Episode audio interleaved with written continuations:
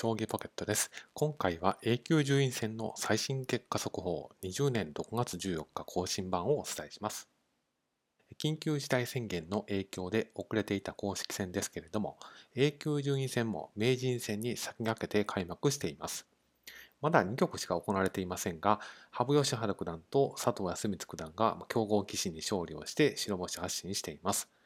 えー、冷徳分別の A 級メンバーはこちらの通りです。レート1900代の方は2名いらっしゃいまして、ご存知の通り、豊島正幸竜王名人と渡辺明三冠です。このお二人が名人戦を戦っていますので、どちらかがこの A 級の1位になると。どちらかは名人になるということですので、この表にお二人とも含めています。名人戦の結果が判明するのはまだ随分先ですけれども、名人戦敗者と羽生善治九段を中心に挑戦者争いが進んでいくものというふうに思われます。もう一方の注目ポイントは新参加、新しく A 級に加わった菅井達也八段と斎藤慎太郎八段がどんな戦いぶりを見せるのかといった点についても注目すべきポイントというふうに思います。過去6年間を振り返ってみましても、佐藤天彦九段、稲葉明八段が A 級昇級即挑戦を叶えまして、まあ、佐藤天彦九段は時の第一人者である羽生善治名人を破って名人を手にしています。レートの筋の横についている白丸が白星、えー、黒丸が黒星です。ですので、佐藤康光九段と羽生善治九段のレートの右端に白丸がついていて、菅井達也八段と広瀬明人八段の隣に黒丸がついています。では、過去6年間の名人戦の挑戦者の成績を振り返って、ま挑戦するにはどれぐらいの成績が必要なのかを見ていきます。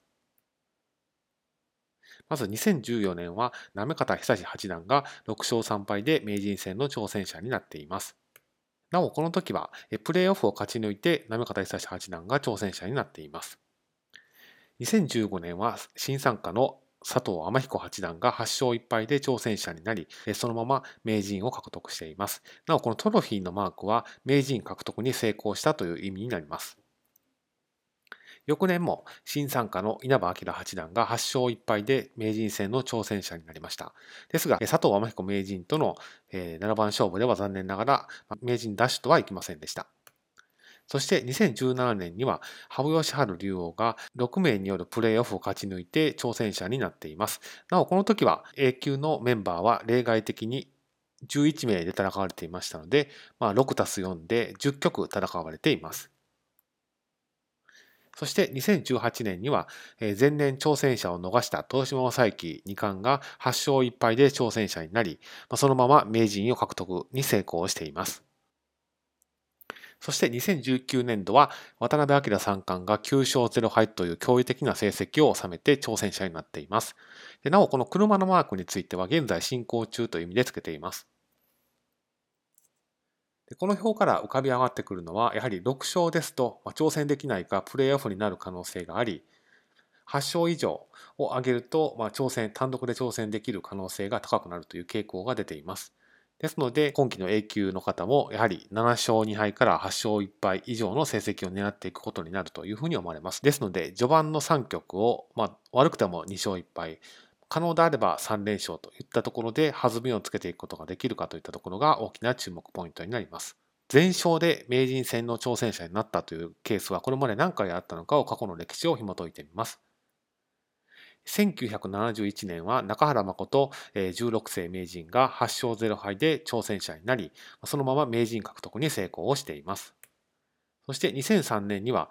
森内俊之竜王が9勝0敗で名人戦の挑戦者になり、そのまま名人獲得にも成功しています。その結果、名人竜王となっています。そして2011年には羽生善治二冠が9戦全勝で名人戦の挑戦者になりましたが、まあ、残念ながら森内俊之名人に行く手を阻まれまして獲得はならなかったというところです。そして2019年度に渡辺明三冠が9勝0敗で名人戦の挑戦者になっていて、現在第1局まで終了していまして、1勝0敗とリードをしています。ですから、このように過去の歴史を紐解いてみると、2011年度の羽生善治二冠を除き、まあ、お二人とも名人獲得に成功されていますので、まあ、獲得できる可能性っていうのは、過去の歴史を見る限りかなり高いというふうに思われます。